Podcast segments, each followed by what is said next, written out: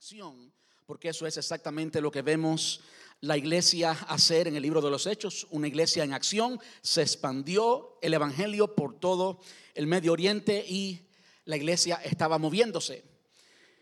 En esa ocasión, pues estudiamos este libro y creo que hay más de 20 sermones expuestos ya en una serie que titulamos En Acción. Puede ir a la página web, buscarlo en las series, recursos, sermones, series, y allí va a encontrar todos los sermones que ya han sido predicados.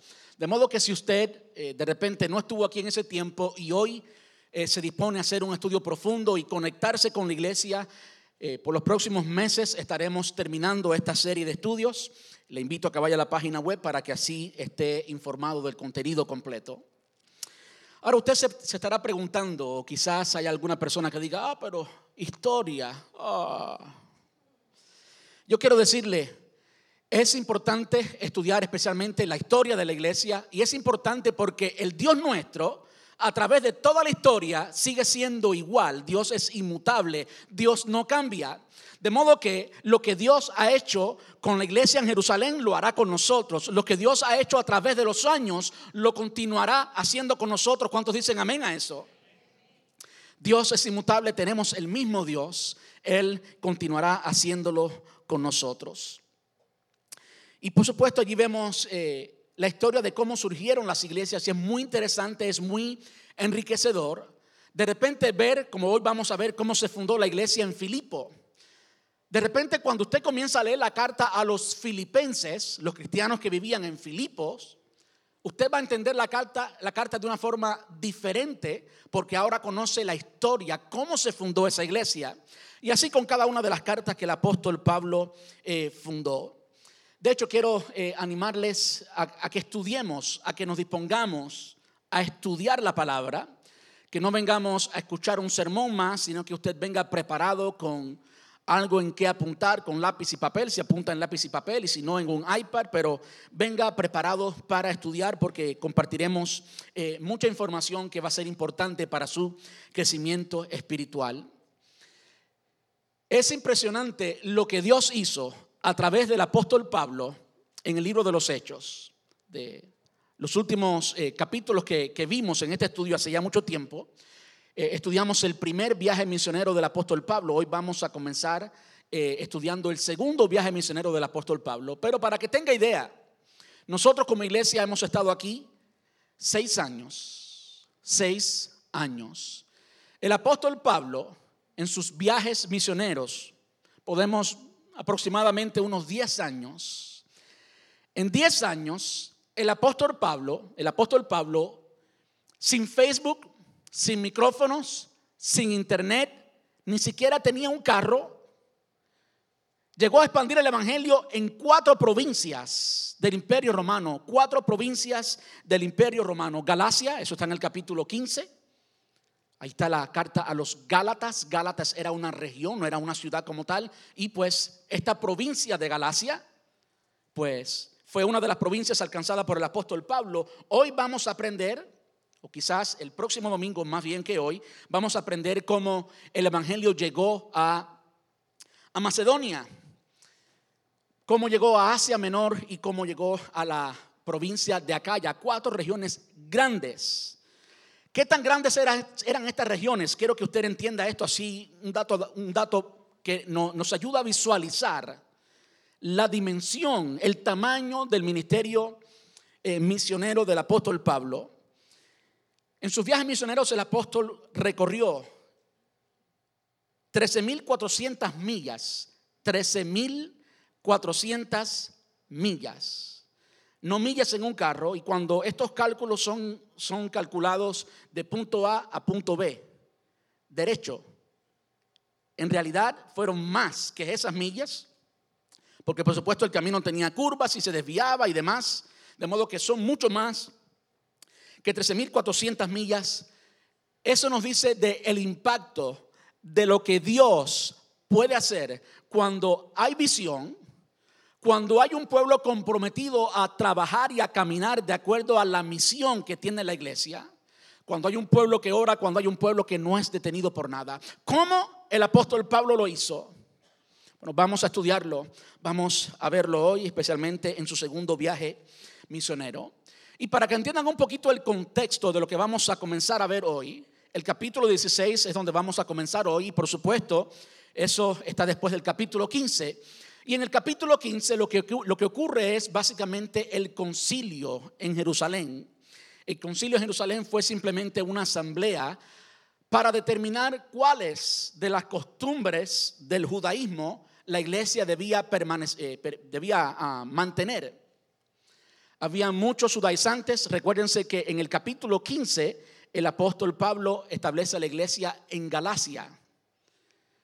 Y si usted conoce la Biblia, usted sabe que la carta del apóstol Pablo a los Gálatas, la región de Galacia, esta provincia de Roma, está, eh, la, la carta a los Gálatas básicamente ayuda al cristiano a vivir en la libertad del Evangelio. Tiene mucha relación porque cuando el apóstol Pablo funda estas iglesias, había muchos judaizantes que querían imponerle a los creyentes muchas reglas, muchas eh, costumbres que tenían los judíos que ellos no tenían que cumplir, pero ellos querían imponerle estas cosas. Una de ellas, por ejemplo, era la circuncisión. Hoy vamos a hablar un poquito de circuncisión. Y pues hacen un concilio en Jerusalén, el apóstol Pablo va hasta Jerusalén, hacen un concilio, llegan a un acuerdo. Y entonces parte del viaje misionero es ir por todas estas iglesias e informarles, esto es lo que los apóstoles han determinado, esto es lo que va a regir la iglesia. Eso está en el capítulo 15. Ahora hay algo más que sirve como introducción al sermón de hoy, sirve como introducción al, al estudio de hoy, que está en el capítulo 15 también. Y es que al final del capítulo 15 el apóstol Pablo se separa de Bernabé. El apóstol Pablo se separa de Bernabé. El segundo viaje misionero, Pablo va a una región y Bernabé, junto con Juan Marcos, va a otra región. Y hay mucho que podemos hablar de eso, pero eso está en el capítulo 15, ya lo estudiamos, lo siento, vaya a los sermones y mírelo allí. Pero si algo podemos entender de eso para unirlo con el sermón de hoy, con la enseñanza de hoy, es que Dios siempre, escúcheme esto, Dios siempre, absolutamente siempre, trabaja en equipo. Dios siempre trabaja en equipo. De hecho, en su naturaleza, Dios mismo, en el ser de Dios, es un equipo, Padre, Hijo, Espíritu Santo, el equipo perfecto, eterno, el equipo santo, inmaculado. Ese es Dios. Y Dios siempre ha trabajado en equipo. Siempre ha trabajado en equipo. Podemos verlo en el ministerio de Jesús y lo vemos, por supuesto, allí con Bernabé. ¿Por qué es? ¿Por qué? Una de las preguntas más es significante que usted puede hacerse cuando está estudiando la palabra es ¿por qué? Porque todo tiene un por qué. ¿Por qué el apóstol Pablo no emprendió el primer viaje misionero solo? Porque lo hizo con Bernabé. Bernabé discipuló a Pablo y de repente cuando ellos se separan, ¿por qué Bernabé no continúa solo y Pablo solo? No, Bernabé tomó a Juan Marcos y Pablo tomó a otros más. Vamos a ver eh, quiénes fueron ellos hoy. Dios trabaja en equipo. Y eso es una de las primeras cosas que podemos ver. Quiero invitarle que vaya conmigo al capítulo 16 del libro de los Hechos. Y voy a revisar versículo por versículo hasta donde nos dé el tiempo hoy, sabiendo que no me iba a casar todo el tiempo este sermón. Esta es la primera parte de un sermón. El próximo domingo veremos la segunda parte. Y yo le he titulado el sermón el costo, el costo de un ministerio eficaz. El costo de un ministerio eficaz y cuando hablamos de costo no estamos hablando necesariamente de finanzas, aunque las finanzas también están allí, estamos hablando de lo que conlleva, de lo que implica un ministerio eficaz y por supuesto estamos considerando que el ministerio del apóstol Pablo en la fundación de la iglesia de Filipos, lo que vamos a ver hoy fue sin duda un ministerio eficaz. Vamos a aprender hoy cuál es ese costo, qué es lo que conlleva, qué es lo que implica. Y por supuesto, cuando preparaba este sermón, siempre me pregunto, ¿cuál es el beneficio para mis hermanos de la iglesia? ¿Cuál es el beneficio para ustedes? Me encanta que el beneficio para ustedes es lo siguiente. El beneficio para ustedes es que la palabra de Dios los identifica a cada creyente, cada creyente como un ministro. Usted puede preguntarse, el costo de un ministerio eficiente, pastor, pero yo no tengo ningún ministerio. Bueno, tú puedes haber creído por mucho tiempo que tú no tienes ningún ministerio, porque hemos entendido, tenemos esta idea, hemos arrastrado esta idea que un ministerio es tener una iglesia o tener uno, tener un llamado específico para hacer algo en la iglesia. Pero yo quiero decirle algo, ministerio es servir. Eso es ministerio. Todos tenemos ministerio. Todo creyente es ministro y todo ministro, todo creyente está para servir en la obra del Señor. De modo que lo primero que quisiera ah, hacer hoy es enseñarle eso. Por favor, reciba esto como un ministro, como una ministro del Evangelio. Usted lo es. Si hasta ahora no lo creía, bueno, yo quiero informarle hoy que si usted es creyente, no importa el nivel de conocimiento, no importa si usted es ordenado, esto de ordenar es muy interesante que a veces quien ordena es una institución, a veces quien ordena es el gobierno. ¿Qué hace el gobierno ordenando un ministro del Evangelio? Entonces olvídese de eso. Usted ya es un ministro del Señor. El apóstol Pedro lo dijo, mas vosotros sois linaje escogido, real sacerdocio. Ahí está, real sacerdocio, nación santa, pueblo adquirido por Dios. Y entonces después da la misión para que anunciéis las virtudes de aquel que nos llamó de las tinieblas a su luz admirable. De modo que lo primero que vemos hoy es que vamos a aprender de cómo hacer ministerio. Usted ya es un ministro. Si no lo creía, por favor, borre cualquier información. Si alguien le dijo que usted no tiene el conocimiento suficiente, que usted no tiene la preparación suficiente, yo quiero decirle que mientras que eso puede ser verdad, usted y yo somos ministros del Evangelio. Punto. Somos ministros del Evangelio y el ministerio es simplemente servirle al Señor. Ahora quiero que vaya allí conmigo al versículo 1 y estaremos leyendo hasta el versículo 4. Yo como de costumbre leo en la versión nueva traducción viviente. Dice, Pablo fue primero a Derbe y luego Listra. Y esto es en, esto es en la provincia de, de Galacia allí en la provincia de Galacia, en el primer viaje misionero, en Derbe y Listra, pues Pablo se encuentra con Timoteo en su primer viaje misionero. Sigamos leyendo. Pablo fue primero a Derbe y luego a Listra, donde había un discípulo joven llamado Timoteo. Su madre era una creyente judía. Sabemos, conocemos por las cartas de Pablo a Timoteo, Loida, Eunice, su mamá y su abuela. Su mamá era una creyente judía, pero su padre era griego. Los creyentes de Listra e Iconio tenían un buen concepto de Timoteo, de modo que Pablo quiso que él los acompañara en el viaje. De repente a los judíos de la región, perdón, por respeto a los judíos de la región, dispuso que Timoteo se circuncidara antes de salir, ya que todos sabían que su padre era griego. Luego fueron de ciudad en ciudad enseñando a los creyentes a que siguieran las decisiones tomadas por los apóstoles y los ancianos de Jerusalén. Esas decisiones tomadas por los apóstoles y ancianos de Jerusalén se está refiriendo al concilio, lo que había ocurrido en el capítulo 15. Permíteme un segundo.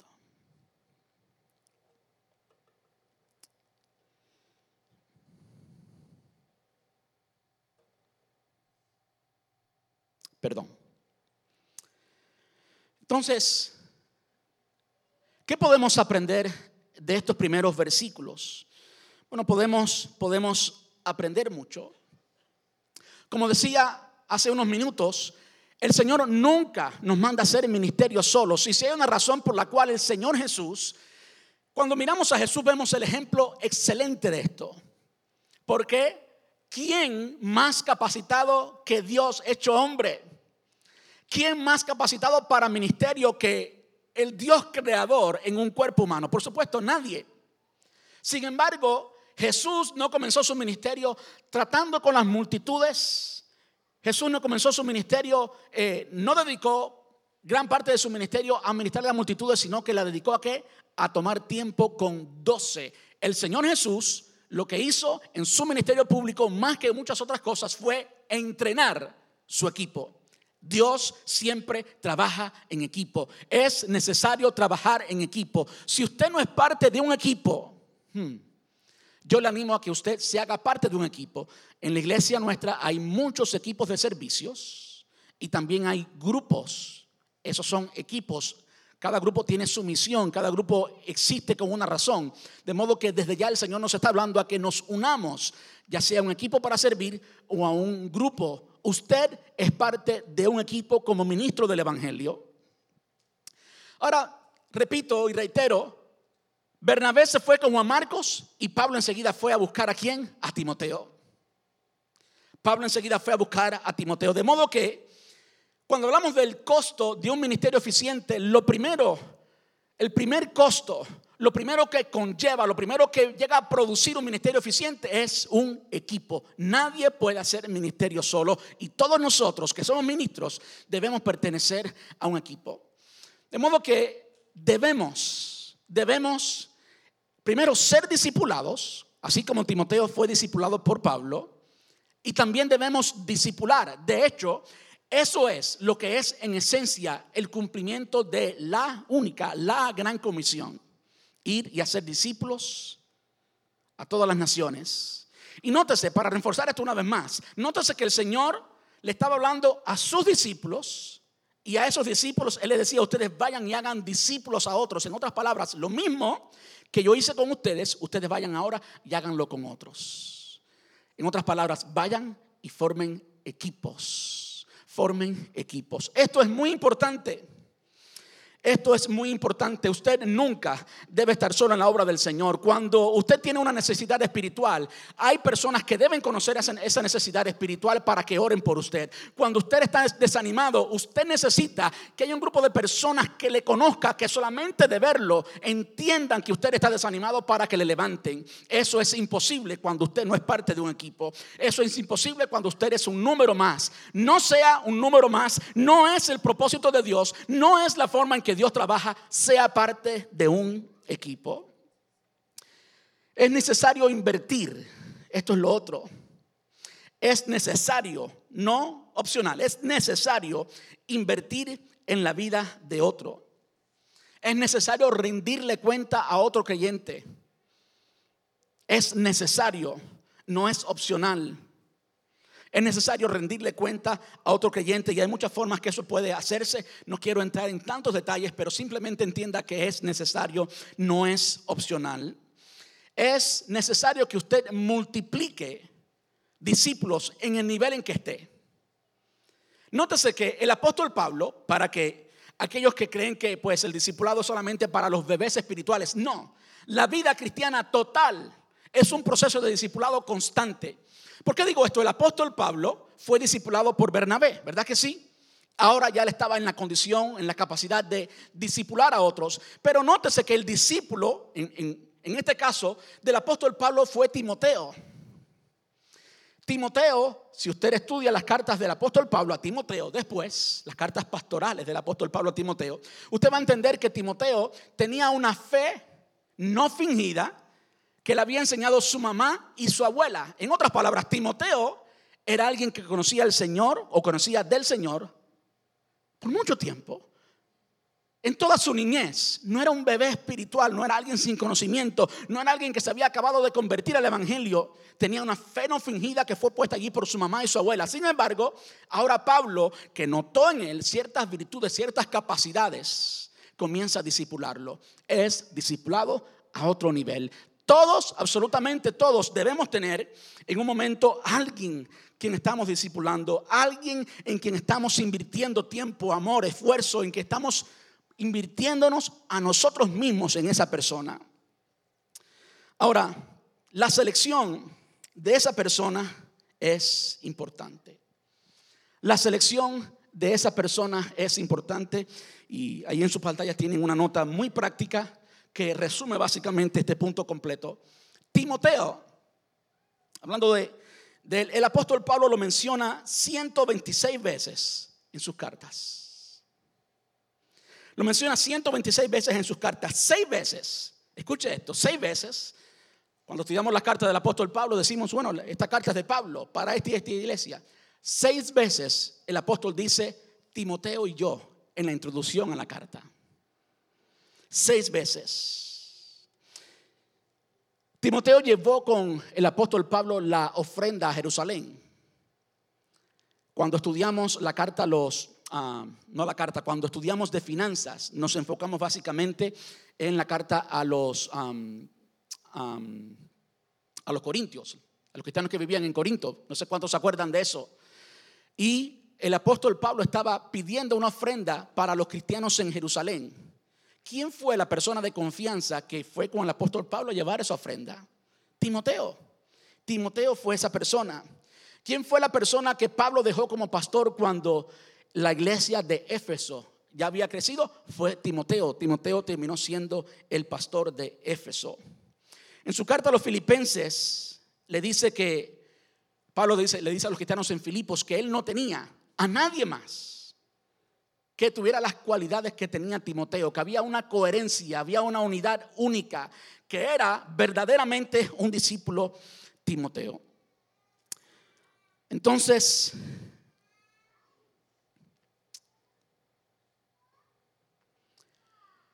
cuando estamos buscando a una persona así, una de las cosas muy importantes que tenemos que hacer es escogerlo bien es seleccionarlo bien. Usted escoge, usted selecciona, usted intencionalmente comienza a examinar cada persona en su ciclo de influencias y comienza a decir, bueno, esta persona necesita esto, esta persona tiene esta cualidad y aquella otra cualidad. Nótese cuánto el apóstol Pablo llegó a conocer a Timoteo. En el primer viaje misionero lo conoció, en el segundo fue que lo tomó como discípulo. Quizás el apóstol Pablo entre el primer viaje y el segundo viaje estaba orando por la decisión. Y cuando se dio la oportunidad, entonces lo llamó. Ahora, algo importante de Timoteo es que se dice que en Iconio y en Listra todos tenían buena opinión de él. ¿Eh? Todos tenían buena reputación. Timoteo tenía buena reputación. Timoteo tenía buen testimonio. De modo que es importante comenzar a oír lo que las personas dicen de la persona que queremos elegir. De repente nosotros estamos siendo los discípulos y hay alguien que está interesado en nosotros. Y de repente esa persona debe examinar lo que todo el mundo dice de ti. ¿Qué dice todo el mundo de ti? ¿Qué dicen las personas de tu grupo familiar de ti? ¿Qué dicen las personas de su trabajo de ti? De repente tenemos que comenzarle a prestar atención a eso porque el testimonio de dos o tres es cierto.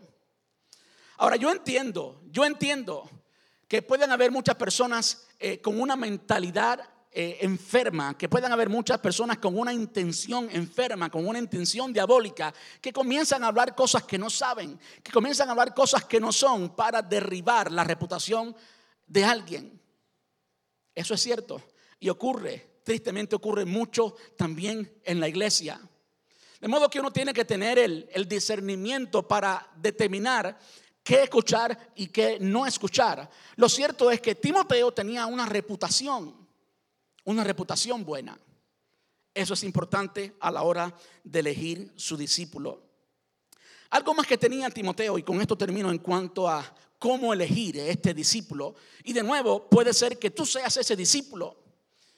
Puede ser que tú tengas la necesidad, la sed, el deseo de ser discipulado, pero de repente no has sido seleccionado y de repente quizás no has sido seleccionado por alguna razón. Quizás no has sido hallado fiel. Quizás no tienes la disposición de un discípulo, el deseo de aprender. Quizás has fallado en una u otra área Quizás todas las personas dicen algo de ti, pues que apagan todas las personas a tu alrededor. Tenemos que examinarnos a nosotros mismos porque el propósito de Dios es que crezcamos en nuestra fe, que crezcamos en el ministerio, que comenzamos a tener nuevas experiencias con el Señor, que comencemos a ser más útiles en la obra del Señor, más útiles como creyentes, más útiles en nuestro testimonio de nuestro Señor Jesucristo. De modo que lo analizamos a la hora de buscar un discípulo, pero también a la hora de examinarnos nosotros como discípulos. ¿Qué más tenía Timoteo? Nótese que el apóstol Pablo dice que lo circuncidó. En el capítulo 15, el acuerdo había sido que los cristianos no tienen que circuncidarse, pero cuando Pablo escoge a Timoteo, antes de salir en el segundo viaje misionero, lo circuncida. ¿Por qué? Bueno, allí lo dice, versículo 4, si no me equivoco. por los judíos que estaban allí. ¿Qué significa todo esto? Bueno, eso significa que Timoteo era flexible. Timoteo era flexible, tenía la actitud de un discípulo. Nótese de nuevo que Timoteo no era un bebito espiritualmente, tenía una fe sólida, por eso el apóstol Pablo lo escoge. Pero su conocimiento no lo hacía inflexible. Yo les quiero confesar, una de las cualidades más negativas que yo he visto en personas con conocimiento es la, falta de flexibilidad. El apóstol Pablo dijo algo que se ha convertido en mi lema para este año. Él dijo, a todos me he hecho de todo para que de todos modos salve alguno. A todos me he hecho de todo para que de todos modos salve alguno. Ese era el corazón del apóstol Pablo, fue lo que él copió del Señor Jesús que siendo en la forma de Dios no estimó el ser igual a Dios como cosas que aferrarte, sino que se despojó de sí mismo y tomó forma humana. Se da cuenta de la flexibilidad y el amor que el Señor tuvo por amor a ti, por amor a mí. El apóstol Pablo también tenía ese corazón y lo vio también en Timoteo. Él no tenía que circuncidarse, lo hizo para qué? Porque de repente si él iba a estar predicándole a los judíos y los judíos iban a tener solamente esa falta, oh, es que este no se ha circuncidado, pues lo circuncidamos y punto flexibilidad, la disposición, la actitud de un discípulo, la actitud de un discípulo que está dispuesto a ceder para poder alcanzar a otras personas. Eso es lo primero que aprendemos. Para tener un ministerio eficiente tenemos que trabajar en equipo, tenemos que elegir a otras personas, invertir tiempo en otras personas, invertirnos nosotros completamente en esa otra persona, de modo que tenemos que escogerla bien, tenemos que prepararla y al final lo probamos como Pablo también probó a Timoteo y después que pasa la prueba lo enviamos, lo soltamos, ve a Éfeso, ve y lleva la ofrenda a Jerusalén, ve y haz esto. Amén. Ahora, hay algo más que podemos aprender, que podemos aprender. Eh, vamos, vamos al versículo 5, y esto es importante. Vamos al versículo 5. Dice, así que las iglesias se fortalecían en su fe y el número de creyentes crecía cada día. Así que las iglesias eran fortalecidas en su fe y el número de creyentes crecía cada día. ¿Qué podemos aprender de eso? ¿Qué nos dice eso de la iglesia? Bueno, hay, hay por ahí dos corrientes, dos corrientes que tienden a, a ser una enemiga de la otra en cuanto a iglesia, en cuanto a eficiencia en el ministerio. Y una es que los números no son importantes. No, no, no, no. No persigan números. Porque los números no son importantes. Y la otra es una influencia completa en cuanto a los números. Iglesias que hacen lo que sea para que se llene el santuario y entonces pues eso lo hace sentir bien al pastor, al liderazgo de la iglesia. Y ambas están incorrectas, ambas están incorrectas. ¿Por qué es que Lucas, quien escribe esto, a su amigo Teófilo, que es a Lucas, le escribe a su amigo Teófilo la carta de los hechos. ¿Por qué es que Lucas eh, hace mención de esto? Que a pesar que las, eh, a pesar no, las iglesias se fortalecían en la fe, en otras palabras, crecían espiritualmente, habían programas, habían cosas para hacer que el cristiano creciera espiritualmente, pero también crecían en número. ¿Cuál es el problema con los números? ¿Por qué es que Lucas registra en el capítulo 4, no, el capítulo 2, el número de personas que se convirtieron cuando el apóstol Pedro predicó allí en Pentecostés? ¿Por qué lo registra literalmente tres mil personas? ¿Por qué es que registra después cinco mil personas? Nótese que los números no son solamente números, son almas, son personas. Y los números sí son un buen termómetro para medir la efectividad de tu ministerio, sí no son solamente números, si son almas, si son personas. Cada vez que hablamos de números, estamos hablando de personas. Y de repente tú comienzas a ver un valor en el número cuando tú pones a esas personas nombres. Y si esas personas son parte de tu familia, ¿qué dejarías perder a 15 de tu familia? Porque no los números, no. Aquí dice que crecían en números. Y está bien el crecimiento en números, el crecimiento en números es un buen indicativo. es un buen indicativo de la eficiencia de la iglesia. Por eso podemos saber con certeza que el ministerio del apóstol Pablo era un ministerio eficiente. Las iglesias crecían sí espiritualmente, sí interiormente, sí en carácter, pero también crecían en números. Amén. Vamos al versículo 6. Vamos al versículo 6. Luego, Pablo y Silas viajaron por la región de Frigia y Galacia porque el Espíritu Santo les había impedido que predicaran la palabra en la provincia de Asia, y no es esta Asia, no es la Asia que conocemos hoy, es Asia Menor, básicamente en Asia en ese tiempo. Luego al llegar a, llegar a los límites de Misia, se dirigieron al norte hacia la provincia de Bitinia. Pero de nuevo, el Espíritu de Jesús no les permitió ir allá Así que siguieron su viaje por Misia hasta el puerto de Troas. Esa noche, versículo 9, el apóstol Pablo tuvo una misión. Puesto de pie un hombre macedonio al norte de Grecia, le rogaba, ven aquí a Macedonia y ayúdanos.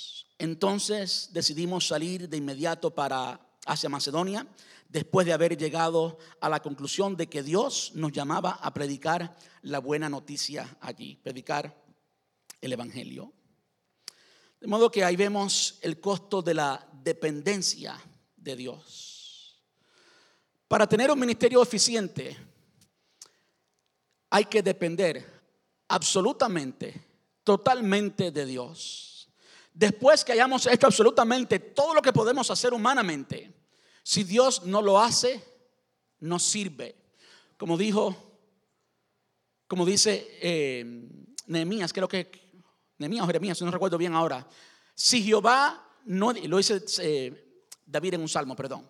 Si Jehová, pero eso sucedió en el tiempo de Nehemías. Por eso ya entienden mi confusión, ¿verdad? Ok. Si Jehová no edifica la casa, en vano trabajan los que la edifican. Si Jehová no edifica la casa, en vano trabajan los que la edifican. Si Jehová no vela la ciudad, en vano vela la guardia, etcétera, etcétera. Si Dios no lo hace, es imposible. Nótese cómo el apóstol Pablo estaba en una encomienda, estaba en una misión. Sin embargo, en dos ocasiones, no en una, sino en dos ocasiones, el Espíritu Santo le impide llegar a un lugar. El Espíritu Santo le impide llegar a un lugar. De modo que aprendemos que, escuche bien por favor, cuando no entendemos, ¿cuántos han estado allí?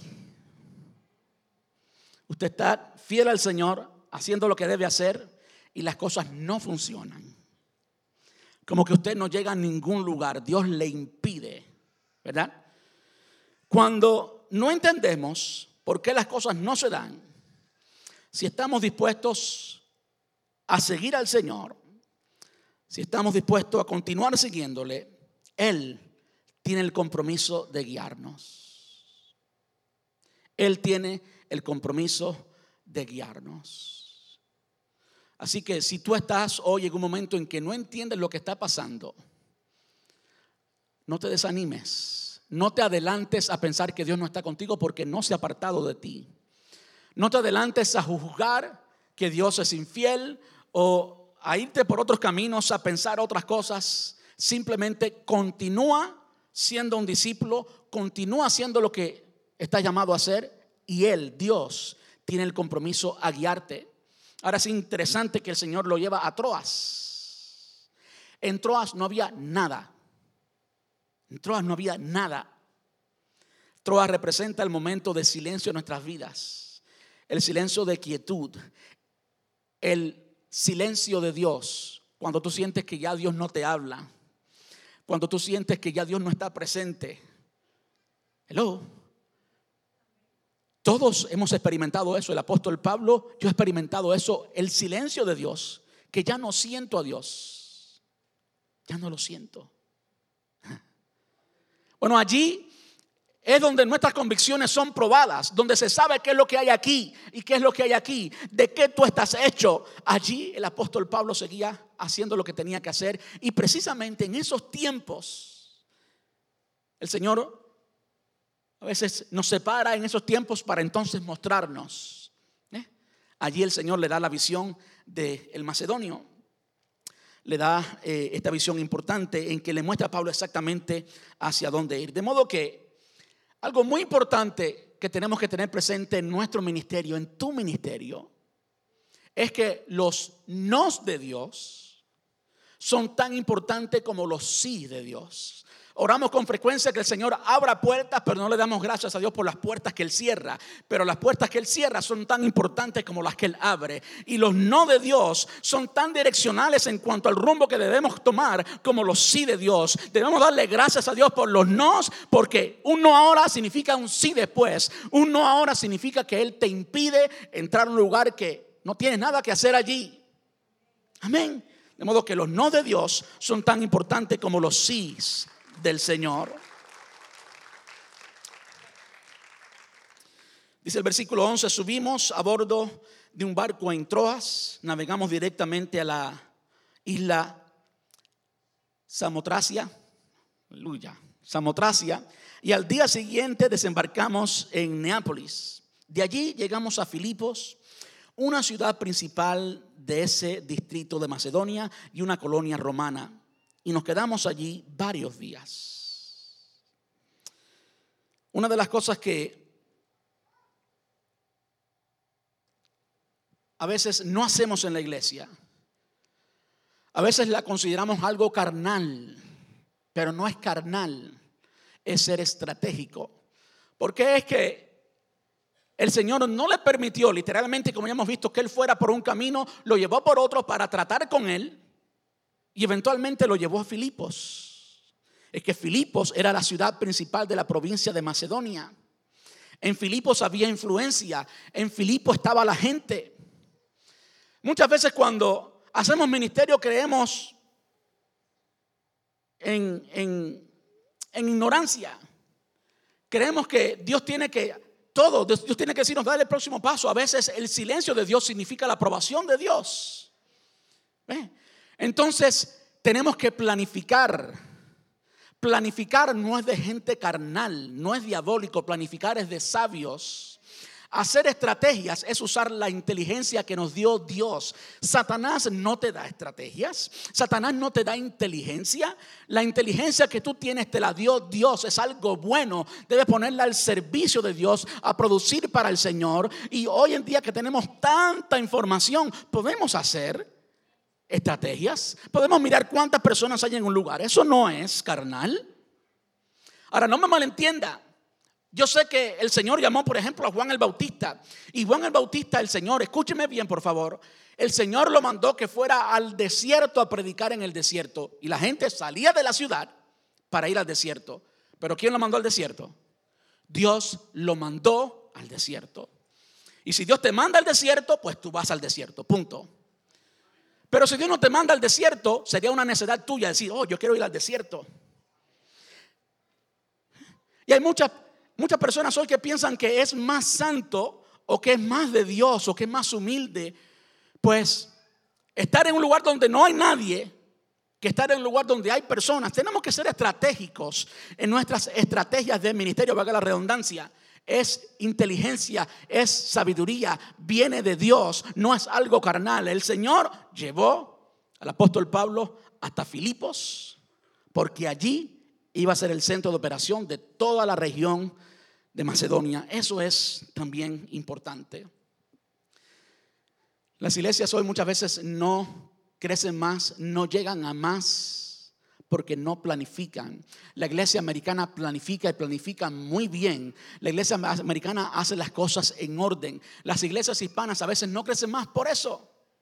Que es algo que el Señor nos ha dado. ¿Por qué no vamos a usarlo para Él? Amén. Hay un costo en ser estratégico personal. Tienes que salirte de tu círculo. Tienes que comenzar a mirar más. Requiere visión. Amén. Tienes que, no puedes quedarte donde tú estás, no puedes, you know, mirar, no puedes ir para adelante mirando hacia atrás. Creo que eso es una buena forma de ponerlo. No puedes ir para adelante mirando hacia atrás, tienes que mirar adelante. Amén. Vamos al versículo 13. Dice, el día de descanso nos alejamos un poco de la ciudad y fuimos a la orilla de un río donde pensamos que la gente se reunía para orar. Y nos sentamos hablar con unas mujeres que se habían congregado allí. Una de ellas era Lidia, de la ciudad de Tiatira. Ahora, Tiatira era otra ciudad. Lidia no era de Filipos. Lidia estaba allí haciendo negocio. De la ciudad de Tiatira, una comerciante de tela de púrpura muy costosa, quien adoraba a Dios. Mientras nos escuchaba, el Señor abrió su corazón y aceptó lo que Pablo decía. Ella y los de su casa fueron bautizados y nos invitó a que fuéramos sus huéspedes. Si ustedes reconocen que soy una verdadera creyente en el Señor, si soy digna de confianza, dice otra versión, vengan a quedarse en mi casa.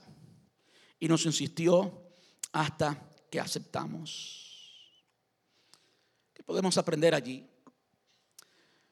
Para hacer ministerio, para que un ministerio sea eficiente, el Señor no solamente necesita un pastor o un misionero, un ministro, aunque todos sabemos que somos ministros.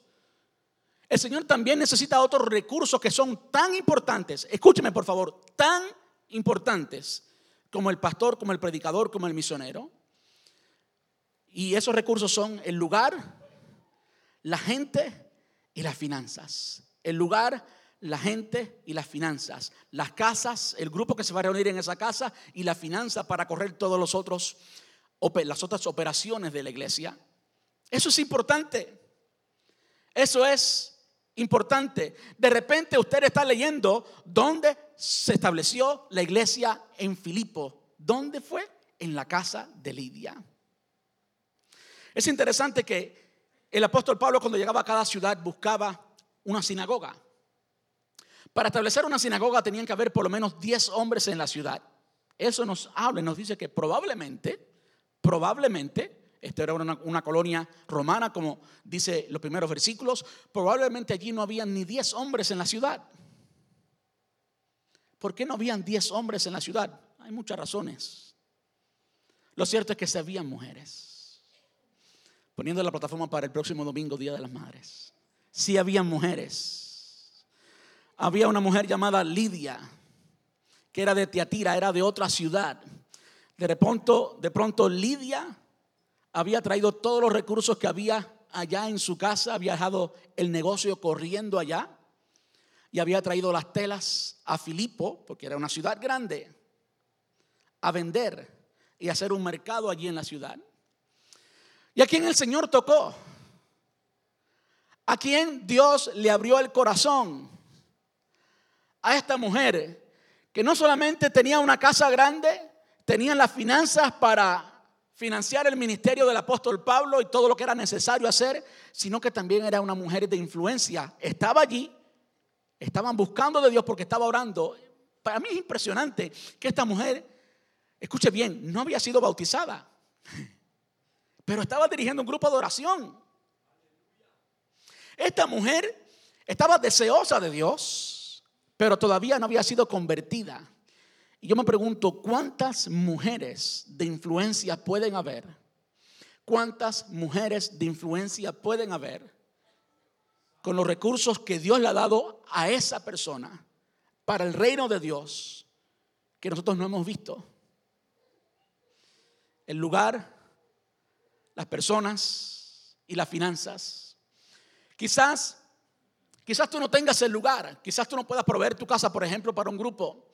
Quizás no tengas muchas finanzas para hacer algo significante en la iglesia, aunque yo quiero decirle algo, todo cuenta, especialmente porque es para Dios. Y para Dios no importan los números, para Dios importa lo que eso significa en tu corazón. Para Dios lo que tú des, aunque sea así de pequeñito, puede ser grande. Y ahí está, cuando el Señor le dijo a los a los ah, fariseos que aquella viuda que había dado dos dracmas había dado más que ellos. Eso es lo que importa, pero eso es... De repente tú no tienes muchas finanzas, tampoco tienes un lugar grande para ofrecerlos como un grupo, pero de repente tú eres una persona social, tú eres el centro de la fiesta cuando estás en cualquier lugar. El Señor te ha dado la gracia de darte el temperamento sanguíneo. Y cuando tú estás en cualquier lugar, tú eres la líder, tú eres la luz de la fiesta. Bueno, el Señor necesita eso. Porque tú representas personas, Tú vas a traer a personas, a la gente. Y ninguna iglesia, ningún ministerio es otra cosa que gente. De modo que eso es importante. Y de repente el lugar también es importante. Y las finanzas también lo son. El lugar, la gente y las finanzas. ¿Cuál de estos recursos es uno que tú puedes entregar?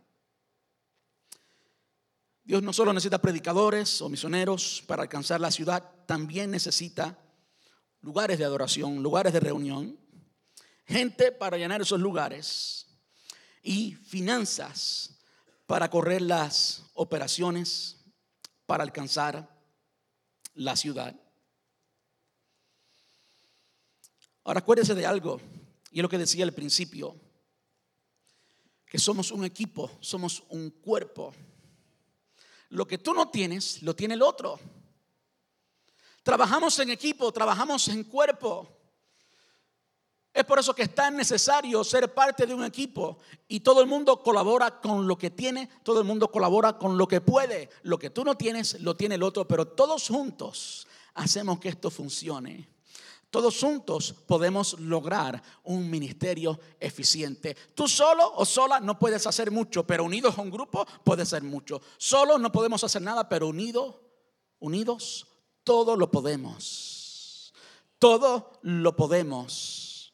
De modo que si algo aprendemos hoy es la necesidad de eso, la necesidad de buscar tu equipo, de invertir en otras personas y de ver el talento y lo que puede entregar cada persona. Tú no puedes poner a una persona que no sabe predicar a predicar, no puedes poner a una persona que no sabe cantar a cantar, pero esa persona que no sabe predicar puede hacer otras cosas muy importantes, muy importantes. Yo le he dicho a dos hombres de nuestra iglesia, ellos no creen ser líderes. He dicho, tú tienes algo muy importante. Tú eres la fiesta Tú eres el centro de la fiesta en cualquier lugar. Tú eres tan amable, tan dócil, tan social. Todo el mundo le gusta estar a tu alrededor. Eso es algo que muchas personas no tienen. Aunque sea un buen predicador, aunque sea bla, bla, bla, aunque sea un doctor en lo que sea, no tienen eso. Por tanto, es importante. Por último, quiero decir, cuando veamos el logro el logro, cuando veamos el lugar, hablando del edificio de la iglesia, cuando veamos el edificio, cuando veamos cosas que son importantes, yo quiero decirle algo, un edificio no es la iglesia, un edificio no es la iglesia, la iglesia son las personas, pero las personas se reúnen siempre en un edificio, siempre. No hay ninguna iglesia en Estados Unidos que se reúna debajo de una manta, no la hay. El edificio es importante porque es un instrumento para las personas. Es simplemente un vehículo para lograr algo, es un instrumento. Y así ha sido siempre. La iglesia de Filipo comenzó en la casa de Lidia y en la casa del carcelero de Filipo, pero eso del carcelero de Filipo viene para la próxima semana. Vamos a estar puestos en pie. Yo quisiera dejar el terreno listo, el terreno de nuestro corazón listo para la próxima semana.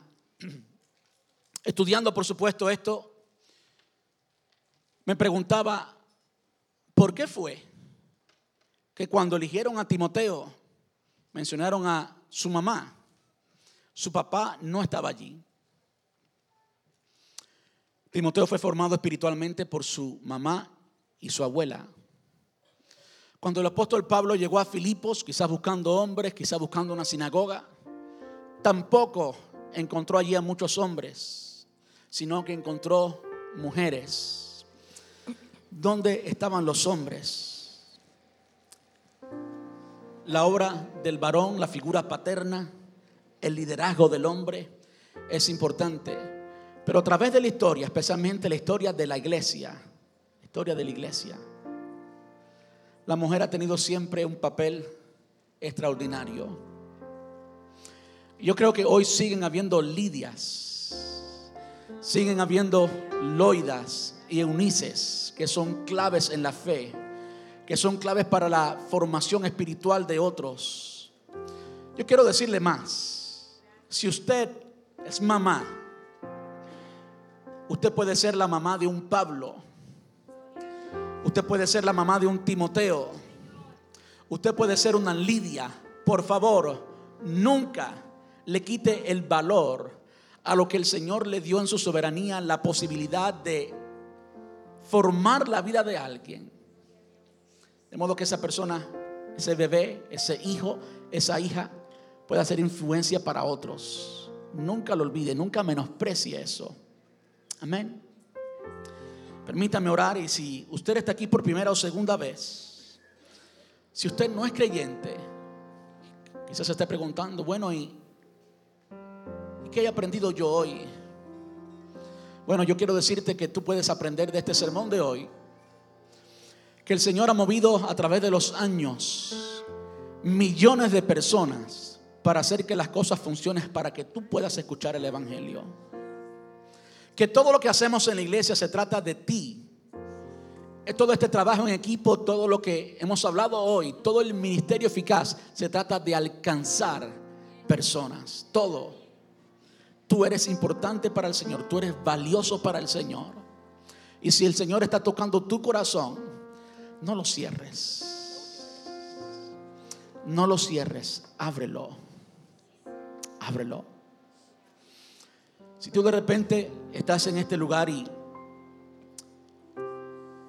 eres cristiano, eres cristiana, pero hoy has entendido que debes ser un ministro, una ministro del Evangelio, que hoy tú tienes un ministerio, que hoy tú tienes la responsabilidad y el privilegio de invertir en otra persona, que lo que tú puedes ofrecer, no lo puede ofrecer otra persona. Dios te lo dio a ti para que tú lo ofrezcas. No desperdicies eso. No desperdicies eso. Tú eres importante en la obra del Señor. Ayúdame a orar. Señor, te doy muchas gracias. Muchas gracias, Señor, en esta tarde por el tiempo que nos has permitido tener en tu presencia, alabando, adorándote, Señor. Muchas gracias. Señor, yo presento cada uno de mis hermanos, mis hermanas, aquellos que por mucho tiempo han creído que no pueden hacer nada, que son insignificantes, que no tienen valor. Yo quiero rogarte, Señor. Yo quiero rogarte que tú abras su entendimiento y que tu palabra, hoy, Señor, que ha sido hablada, caiga en sus vidas, caiga en sus corazones, que tú derribes toda barrera, toda cadena, toda mentira que el enemigo ha hablado que tú la transformes, que tú la quites, que tú la reemplaces por tu verdad. Y que podamos entender el poder extraordinario que tú has puesto en nuestras vidas, el poder de discipular, de influenciar, de cambiar la vida de otra persona. El poder de ser parte de tu equipo, el equipo tuyo, Señor.